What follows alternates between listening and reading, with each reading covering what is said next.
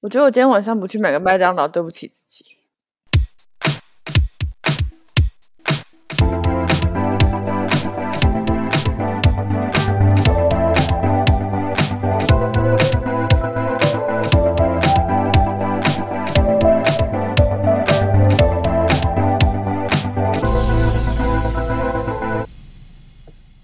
Hello，大家好，我是 Cammy，我是 Harper，欢迎收听今天《城市俗味生活指南》的第四集。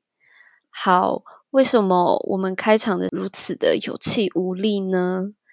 因为我们刚刚先经历了一个多小时的网络浩劫，再来我们刚刚已经录了将近快要一个小时的录音。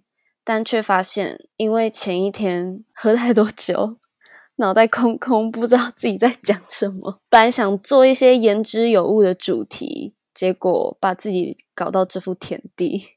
对我们其实只要做一些吃喝玩乐的主题就好了，为什么要这样搞自己？我现在酒嗓吗？对，因为我们昨天晚上去了我们上一集推荐的酒吧浪苑。然后一一个不小心喝到太开心啊！那个布丁好吃吗？我觉得布丁蛮好吃的，大家可以去吃推推。然后我觉得他们的酒真的很好喝，真的随便调随便好喝，诶很夸张。没错，在这边 shout shout out to 浪苑的老板，我们这一集又再次提到了你们哦。好，那我们今天就赶快。进入主题好了，因为我们前面实在是录太多，我们在吃喝玩乐花花世界里面，怕各位听众对我们的观感不是太好，所以今天呢就要来稍微知性一下，让大家觉得我们也不是只会喝酒搞事，我们也是有一点内涵。对我们今天要聊的就是二零二一最惨毕业生的自白。那先背景介绍一下，因为我跟 Harper 呢，就是去年三级警戒下没有毕业典礼、没有毕业旅行、没有毕业展览的最惨毕业生。我们直接当天被宣布毕业，就是错愕。因为我是读广告系的，所以我会在松烟办毕业展览。那当时这个展览是为期三天的时间。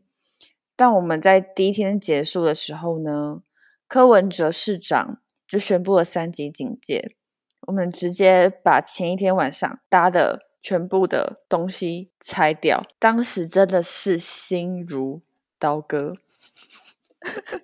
那些钱钱直接飞走哎！可是还好我有去到第一天的摊位，呃，因为我刚好排到第一天的班，我有些组员是连展场都没有看到。超级可怜哎！我还比你们组员有参与感哎！我还有去现场。我们是有做了一片的那个植栽墙。你要知道，植栽墙就是一盆一盆的小植物，就是前一天晚上用了一天的植栽墙，隔天又要直接拆掉，心痛，真的是只能用心如刀割来形容哎。没关系，我们要坚强。二零二一最惨毕业生的特质就是坚强。对。事情遇到了就遇到了，既来之则安之。稍微的背景介绍之后，就来聊聊 Kami 跟 Harper 当时毕业前对于未来的规划。好了，我本身呢，除了对于旅游有一定的控制之外，我对于我未来呢，也是必须要掌控在我的手上。所以我在大三就已经开始规划我未来的路了。你一直以来都是对于自己的未来非常有想法跟目标的人，对我都是有那个完美的画面的，完美的未来的规划。然后当时的规划去美国交换，但如果没有申请上的话，我会继续待在实习的公关公司工作一两年之后再考英国的研究所。那 Harper 呢？我目标就很明确，我就是要应届去读研究所，所以我在大三大三下学期的时候，我就有开始去补习啊什么之类的。因为，嗯，研究所的考试是正常来说的时间会在大四下学期的一二月左右的那个时间，所以我就是一直在准备我的研究所考试，最后也是如期的有让我考上北部的国立大学。我们碰到了史上最大的危机，也就是疫情。那这个疫情，呃，让我们的计划其实也产生了不少的变化。然后我跟 Harper 也是很努力的赶上这个变化啦。那先来聊聊我自己好了。刚刚有说到我有在公关公司实习嘛？我实习是前三个月，也就是到我六月底毕业之前的时间。但因为当时疫情实在是太严重了，没有人知道终点在哪里，所以我直接呃实习约结束，我也没有办法转正。总公司。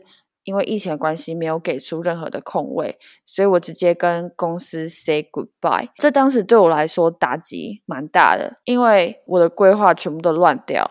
还有这间公司是我从大三的时候就非常梦寐以求的公关公司，真的很可惜。Kimi 当时在实习的那一间公关公司，算是蛮大的一个企业。再来，你要面对的压力是，你看到跟你同期的实习生都还在那间公司进行每一个不同的 project，可是你却只能每天在家里画一零四银行，但是都没有回音的那种压力，你就会觉得自己的人生怎么那么惨，只能苦中作乐喽。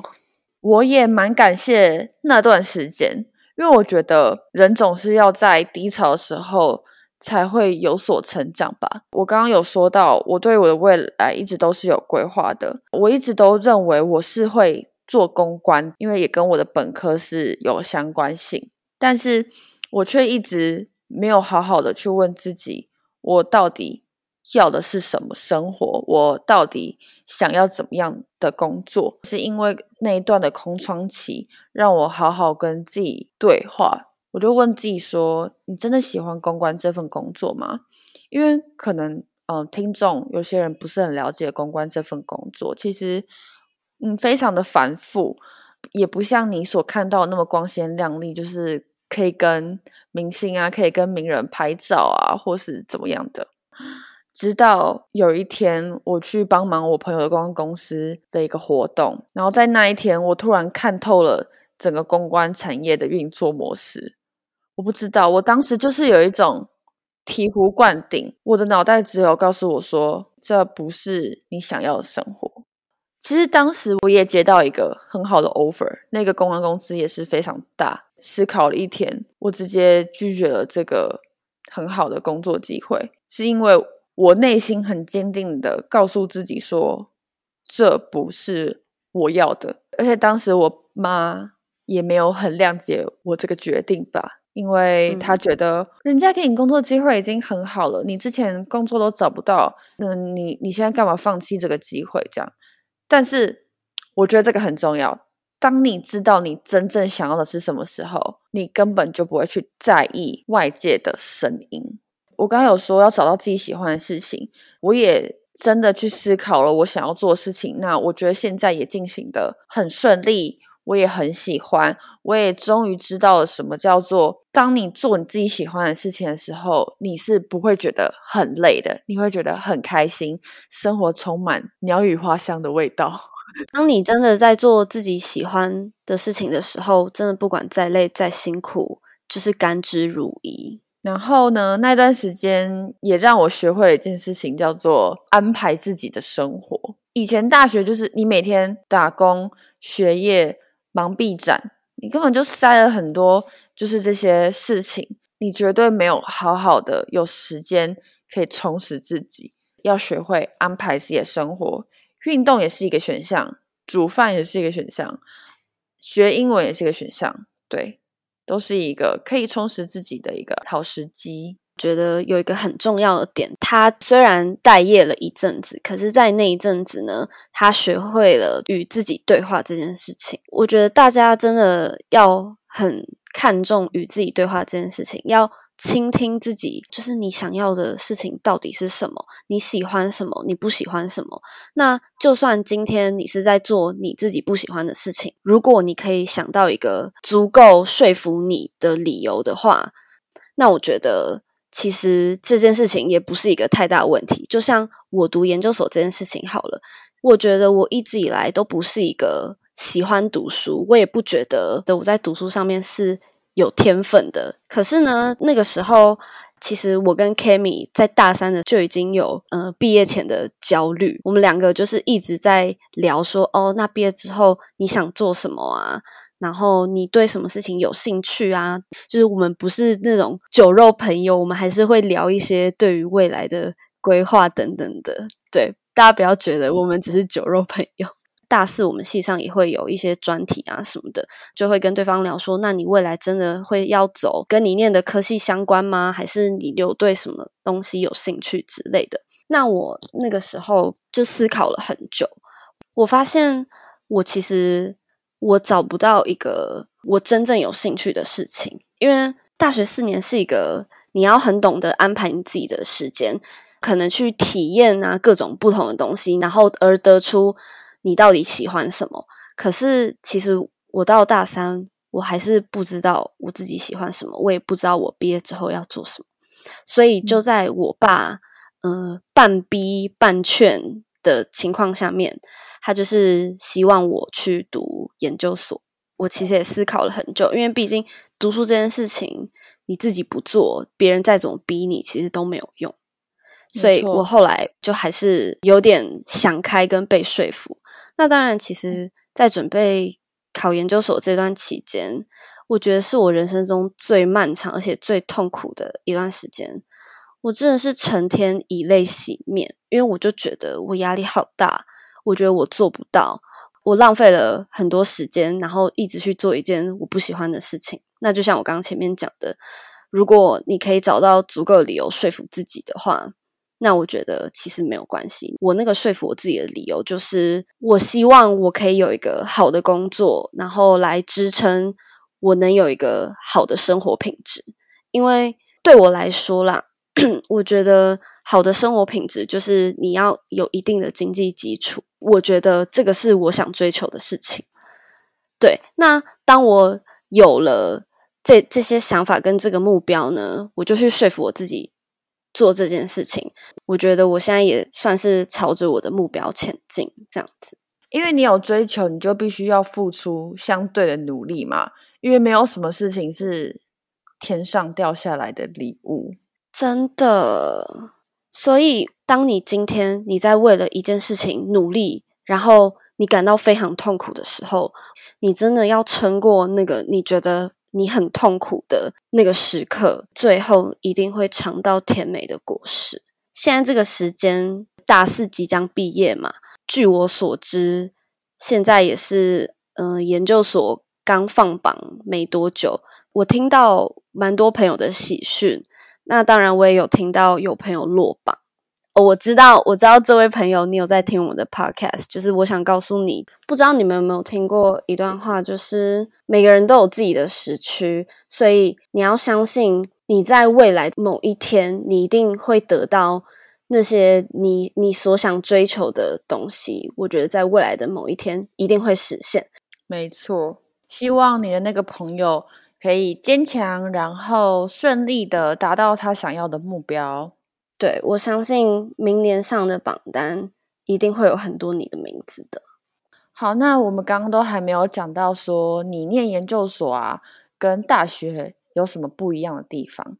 我觉得研究所跟大学是两个非常不一样的世界。像在大学那四年，可能老师。就是在台上讲他的事情，那台下很多同学都是在做自己的事情，不论是睡觉啊、划手机啊，或者是甚至不来等等的，嗯，相对自由。可是呢，在研究所完全不一样，在研究所没有人上课在那边跟你划手机，大家都非常认真的在听课，然后而且老师很注重互动这件事情。嗯，他在上课的时候，他会很喜欢点同学来回答问题，而且他不是像大学的那种，你回答不出来，老师就继续讲他的，他要你思考，他要问到你答出来为止，然后他会一直不断的去引导你，然后要你思考，或者是你们就是一直在辩论。那因为对我来说，嗯，从小在台湾就是填鸭式教育嘛。直到上了研究所，就是教授不再是用那种哦，我教这个对就是对，他是要你去思考这件事情。所以我觉得这件事情其实对我来说冲击蛮大的。原本的呃授课方式跟以往完全不同，对我自己是花了。蛮长的一段时间去适应，就像我在硕一上，我花了整个学期在适应这件事情。我觉得好像也没有什么特别的方法，因为毕竟遇到问题、遇到事情，你就是去面对它，然后找方法解决它。再来，我要讲的就是我学业上的挫折。嗯，前面就有提到说。嗯，研究所的授课方式跟我以往的经验是完全完全不一样的。你就算上课非常认真听，其实有时候你回家自己看那些东西，你不一定会看得懂。所以这就代表下课之后，我们还是要花很多时间在读书上面。所以我觉得这一开始我真的非常不习惯，因为我刚刚也有提到我。我觉得我完全不是一个读书的料。你要我听一些很很艰难的内容就算了，然后我回家还要花超级多时间去读这些东西，而且我们的必修课甚至还有全英语教学，不是只有老师讲英文哦。他老师还规定我们，不管是上课中的对话，或者是任何的报告，他就是规定你要讲英文。专业知识你可能都已经。没有那么懂了，你还要花时间去研读那些英文，真的是让人身身心疲惫。就除了时间管理能力，还有专注力啦。因为我们大学专注力就是很不够啊，就超爱划手机啊，一下就会分心。对我必须讲，呃，长期划手机这件事情，对于专注力来讲，真的是一个非常非常不好的习惯。因为像现在真的读书，我觉得我没有办法一两个小时完全专注在读书里面，然后不划任何一点手机。对，就像我今天早上跟 Harper 说，我今天要借 Instagram 一天，你觉得我做得到吗？Harper 直接回我说你做不到。我直接跟他说不可能，这蛮成瘾的。因为就是手机不是都会跳出那个荧幕使用时间吗？对啊，我之前对于荧幕使用时间是。有控制在，我没有办法让我自己一周的平均荧幕使用时间是超过四个半小时。但是你知道现在的我，随便都是七八个小时起跳。你那时候四个小时半，然后我给你看我的，好像八九个小时，你就说你有在睡觉吗？他那时候。就是给我看他荧幕使用时间是那种七八个小时，我直接疯掉诶我还直接跟 Kimi 说：“你这疯子，你怎么会整天花那么多时间在用手机上面？”blah blah blah 的。结果我现在自己也变成手机的奴隶。我之前最低呃手机荧幕使用时间的记录好像是五十分钟。好，总结以上我们毕业前跟毕业后的转变啊，不管是心理上、实体上的转变。嗯，我们想要来聊聊在毕业半年间的成长，像是我自己吧，我对于交友其实从大学就有所转变了，因为我相信家国高中大家一起在一个学校，呃，相处非常久的时间，一定会很依赖朋友，什么事情都一定要一起吧。但是大学或是现在毕业，自己有自己的工作，很重要的是一个人的时间。还有，你要专注在自己的事情上面，而不是一直去想说为什么这个朋友不理我，或是我最近跟这个朋友好像都没有联络，是不是不好了？就你其实你只要专注在自己事情上面的时候，你根本就不会在意这些东西，而且你也会发现，很好的朋友，就算你们没有联络，心还是是连在一起的，这才是真正的好朋友。真的，千万不要浪费时间，然后在面去去怀疑你们之间的。关系不瞒各位讲，其实我跟 Kimi 超级少见面，我们的心还是系在一起的，因为我们都有追踪彼此的 Instagram，一定都会知道对方在干嘛。那如果你无聊的时候随便说说，哎，你在干嘛？然后稍微讲一下近况，这就是一种维系友情的方式啊。我觉得真的大家都有自己的生活要过，你把你的专注力啊，跟你的心放在自己身上，就是好好过自己的生活比较重要。好，我觉得这半年呢，有一句名言可以概括，就是船到桥头自然直，这也是我去拜拜的时候求的钱上面跟我这样讲的。因为我真的是一个计划控制狂，加上我会很容易焦虑，但是当我看到这句话的时候，或是想到这句话，都会带给我很平静的感觉，因为我就会知道这件事情到最终，它一定会有它自己的去向跟去处。对，不是这边要强调一个重点，船到桥头自然直的重点，不是你在那边躺平，什么事情不做，然后事情就会有所进展。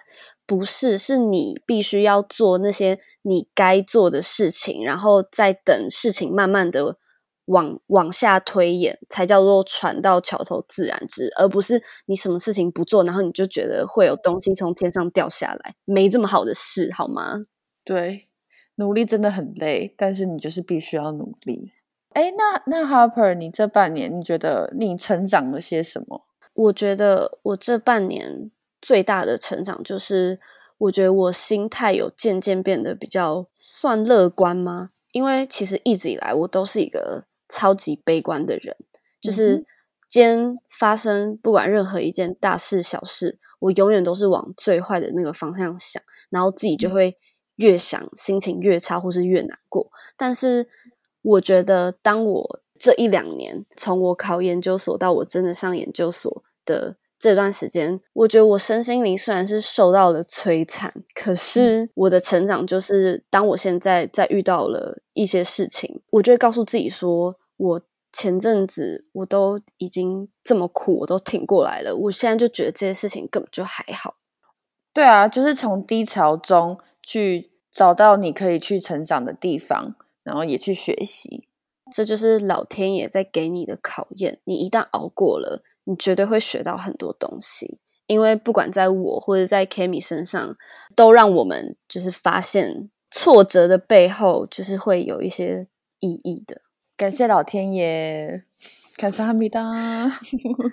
对，但是真的那个当下真的是过得超痛苦，我真的有为期大概可能半年到一年的时间，我觉得我是快乐不起来的，就是我觉得我很像生病的那种感觉。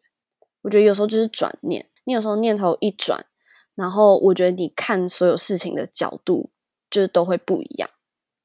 哎，但是在这边要说一下，如果你真的转念不出去，或是在你的迷宫转太久，你真的觉得找不到方法，我觉得大家也要也要去尝试一下一些心理智商啊，或是一些这方面的治疗。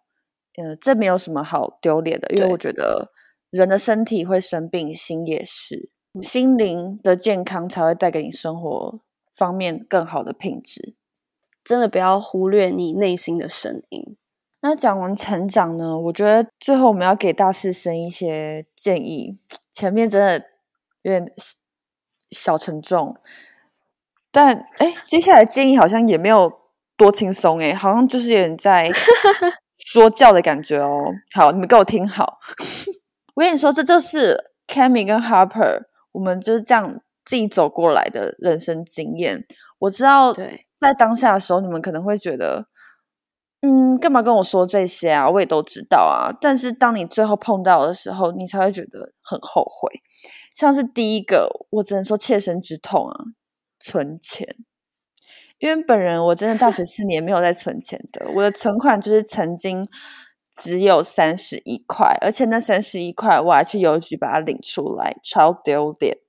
哎，这超好笑的，因为你毕业之后，你没有办法去预测会发生什么事情，就像我跟 Harper 没有办法预测当时发生了这个 COVID nineteen，你一定要有一定的存款去支撑你毕业后的生活，因为你不会马上就有工作。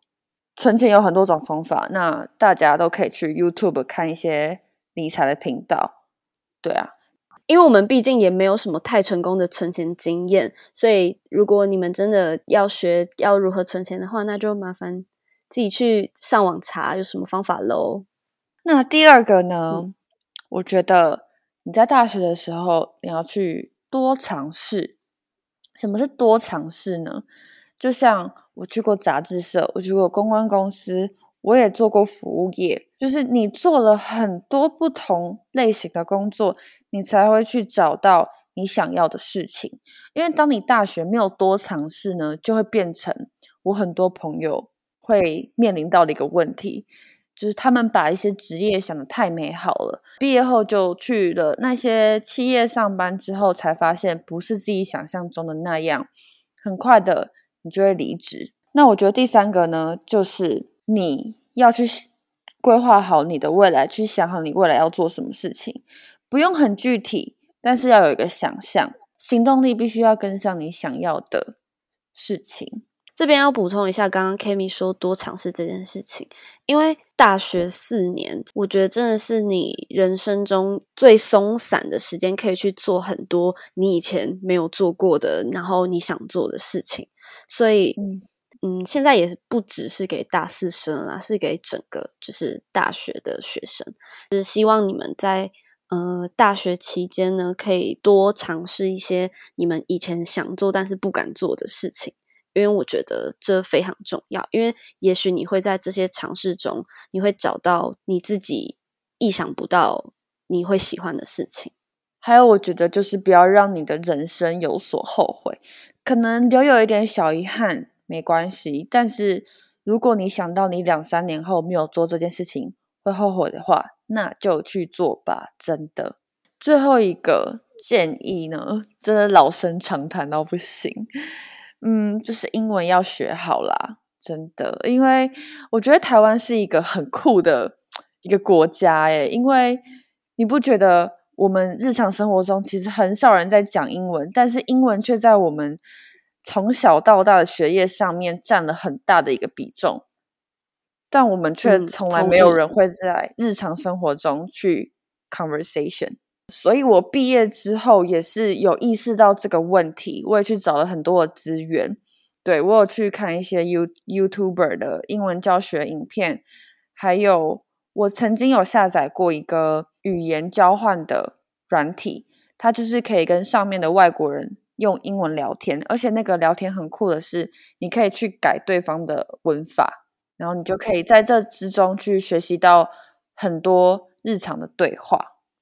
呃，所以我这边讲的英文不是只说哦你的学业上面的英文，而是要怎么去学会应用它。对，因为你以后在职场上，像我以前实习的公关公司，我们做的 PPT project 全部都是要给总公司看的，那全部都是要全英文。还是 Harper 有想要补充什么样的建议吗？给大家的建议就还是老话一句，为为还在学习的时间管理这件事情。我觉得时间管理这件事情真的是太重要了，但是我以前都都没有发觉这件事情的重要性，是直到我上研究所之后，我才发现，天哪！我觉得我时间永远都不够用，我希望一天有四十八个小时，因为我事情都做不完，做不好，就是让我很挫折。后来去自省的时候，我发现，其实一切的一切都是因为。我没有好好的运用我的时间，所以才导致我落得这幅田地。所以我给大家的建议就是，你们要好好管理跟运用自己的时间。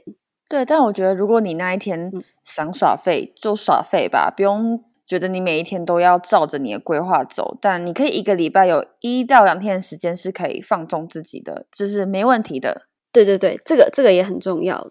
嗯，我当初在考研究所的时候，就是。因为读书难免就是会觉得哦，好没有动力。想休息的时候，你就让自己好好完全的放松，不要去想任何那些会让你感受到压力或是烦躁的事情。你就是完全让自己的放松，因为适度的放松也非常重要。这个也算是运用时间的一部分。那我就在这边祝福 Harper 能越来越。有时间观念、时间管理的能力，OK，就像你的偶像罗志祥一样，好吗？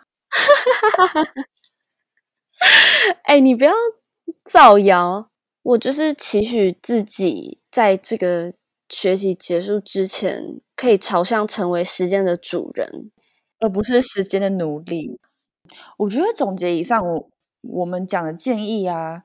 你要成为一个有价值的人，真的比什么事情都还要重要。因为你以后进职场啊，也是别人看的就是你这个人可以带给公司什么样的价值，好好的提升自己的一切能力。对，不管是专业能力啊，还是别的能力都好，社交能力、沟通能力等等。对，做人也很重要，要学会怎么样讲话。今天真的是非常的心灵鸡汤诶。对，可是我觉得我们也不是想要说教，我我们只是想，应该说，其实我们的初衷是希望能够以我们的自身经历，然后去帮助现在有在陷入这个困难的一些听众们。你们真的不是一个人，因为你们现在经历的这些状态，其实我们也都曾经有经历过。那也许未来还会再经历过，只是嗯，我就是我们就是提供一些哦我们的方法，或者是我们自己经历过这些，得到了什么样的结论，然后来分享给大家。嗯，因为当我碰到这些很难解决问题的时候，我也会想要去看别人。以前是怎么度过，或是怎么去解决这些问题的？对啊，对。如果喜欢的话，请给我们五星好评。我们现在不知道为什么变成四点九颗，我跟 Harper 非常的难过。所以喜欢的话，拜托五颗星哦，加留言，五颗星加留言。那我们下次见喽，拜拜，拜拜。